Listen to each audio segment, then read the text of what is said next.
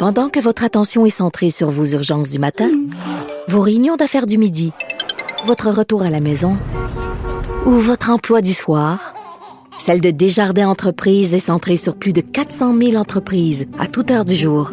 Grâce à notre connaissance des secteurs d'activité et à notre accompagnement spécialisé, nous aidons les entrepreneurs à relever chaque défi pour qu'ils puissent rester centrés sur ce qui compte, le développement de leur entreprise.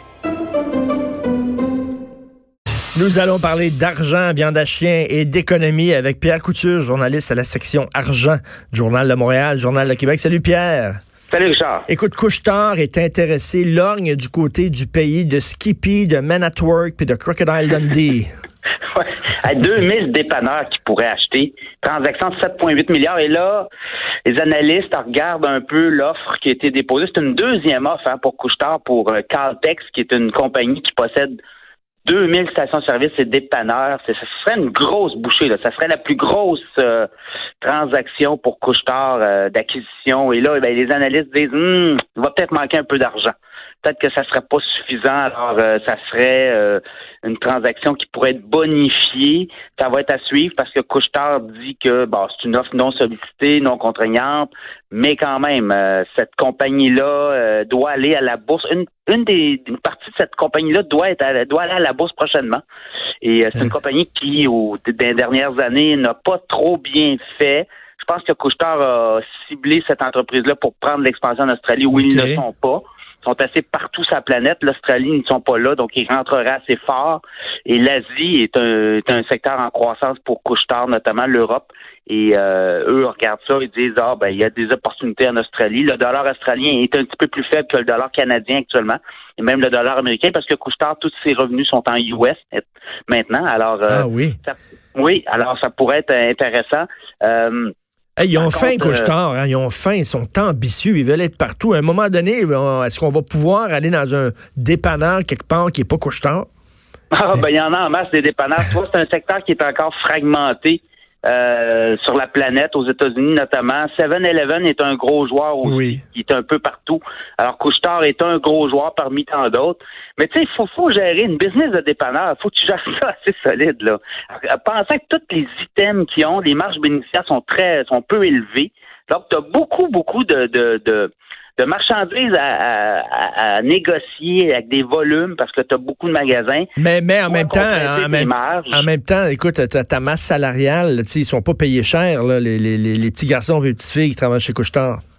Exactement. Et c'est pour ça que Couchetard est reconnu dans le monde pour sa gestion serrée et de pas être euh, quelqu'un qui va donner 25 dollars de l'heure à ses commis.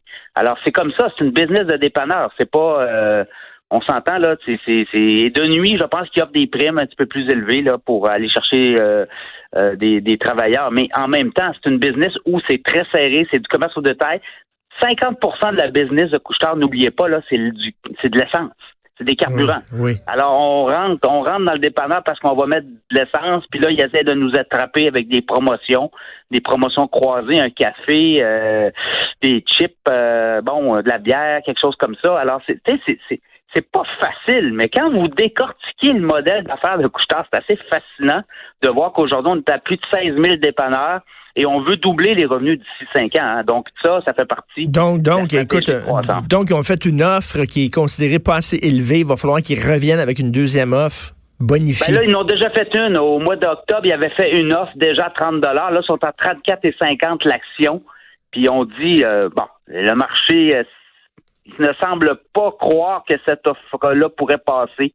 Alors, euh, bon, on va peut-être euh, essayer de l'avoir euh, un petit peu plus élevé ou, ou on va laisser aller. C'est pas la première fois. Couchetard a déjà voulu acheter une chaîne de dépanneurs aux États-Unis deux fois, on s'est fait dire non. Bon, on est allé ailleurs et euh, ben on a continué à, grossir. Et on vient là-dessus. Pourquoi on permet pas à Couchetard de vendre du pot? Ça marcherait au bout. Ils vendent déjà de la bière, ils vendent déjà des billets de loto, ils vendent déjà du vin cheap, ils pourraient vendre du pot. Je comprends pas.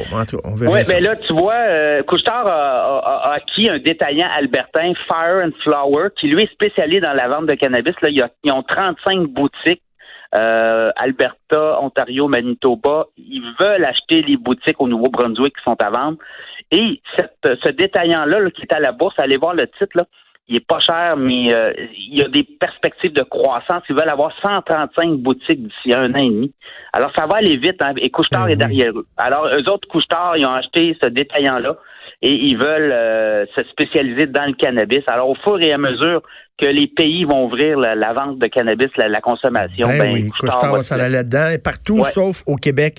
Écoute, l'Italie, l'Italie, euh, la Tour de Pise, la France, la Tour Eiffel, l'Inde, la Taj Mahal et la ville de Québec, Ashton. Et Ouais. qu'est-ce qui se passe? Qu'est-ce qui se passe avec Ashton? Comment ça qu'ils ont dû fini. fermer le Ashton? Comment ça? Ben, ça marche plus. La Grande Allée, le soir, euh, ça change beaucoup, la Grande Allée. Hein? Les, les, les, les commerces, le McDonald's a fermé. Là, c'est le Ashton qui ferme. Euh, le nightlife est plus vraiment là. Le Dagobert, avant, c'était ce soir-là. Euh, C'est, c'est, c'est quelques soirs. Moi, quand Euh, j'allais à Québec, quand j'allais à Québec régulièrement, là, quand j'animais Oui. euh, là-bas, euh, j'allais tout le temps, j'allais souvent à l'atelier. Je sais pas si l'atelier, Oui, ça ça, marche aussi fort qu'avant. Très fort, très fort. Mais ça, eux, c'est de la bouffe. Ils mettent, ils mettent les cocktails. Euh, bon, la gang d'atelier, bon, vont prendre le, le, le, le- Ashton. Dans le cas d'Ashton, écoutez, il y a un mois, il avait lancé, en fait, ce qu'il avait dit, je vais, c'est quand même un move bizarre. là. Lui, il avait dit, je vais monter les prix de 12% la nuit pour payer mes travailleurs de nuit. Et là, c'était clairement pour son euh, restaurant de la Grande Allée et un autre, parce que la nuit, il y en a juste deux ouverts. Et là, il ferme celui de la Grande Allée. Alors, clairement, ça n'a pas fonctionné. Et je pense que les gens payaient 12% de plus la nuit.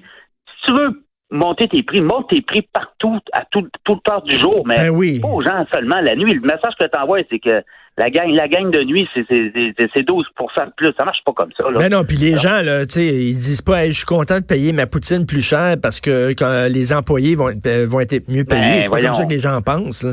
Non, ben en tout cas, ça n'a pas. mais Si, si, s'ils pensaient faire de quoi, je veux dire, euh, même là, un mois, il nous dit ça, puis là, il ferme. Donc, clairement, stra- stratégie-là n'a pas fonctionné. Là. Et euh, c'est peut-être un avis euh, à tous les autres intéressés. Là, n'allez pas faire ça aussi, là, parce que clairement, euh, et Ashton, quand même, un, une assez solide dans le jeu de Québec. Là, il y a quoi, Ben il y a une oui. trentaine de, de, de, de poutineries. Euh, ben, la compagnie vieillit, euh, il doit il doit réinvestir dans ses magasins, il doit se repositionner avec les millénarios.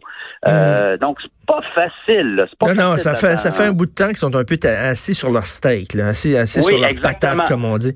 Écoute, euh, le ministre de l'Économie, Pierre Fitzgibbon, qui demande au mouvement des jardins de reconsidérer sa décision parce qu'on sait que le mouvement des jardins, là, ils veulent pas euh, miser, ils veulent pas participer euh, au Ouais. sauvetage du groupe Capital Média parce qu'ils disent qu'ils autres, l'idée d'une coop, c'est trop risqué, ils veulent pas perdre leurs sous là-dedans.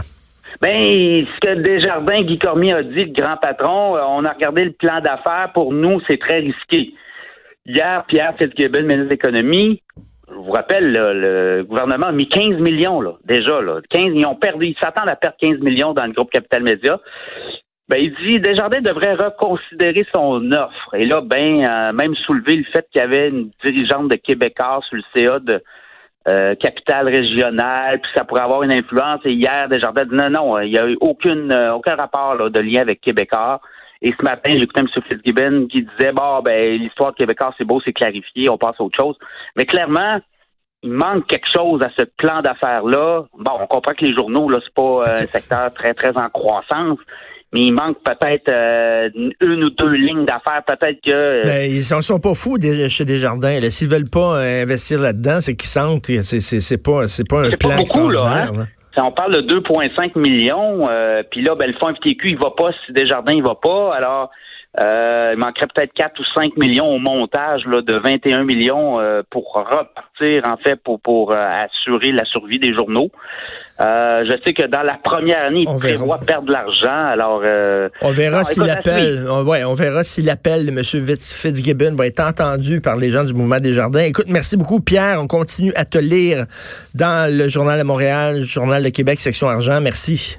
Salut Richard. Salut. Alors, c'est ça, ça va pas très bien. Le Desjardins a regardé ce plan-là là, pour sauver Capital Média, puis on dit, nous autres, ça ne tente pas de mettre un sou là-dedans parce que c'est trop risqué. On est prêt à financer un projet si on va faire de l'argent, mais si on se plante, ça nous intéresse pas.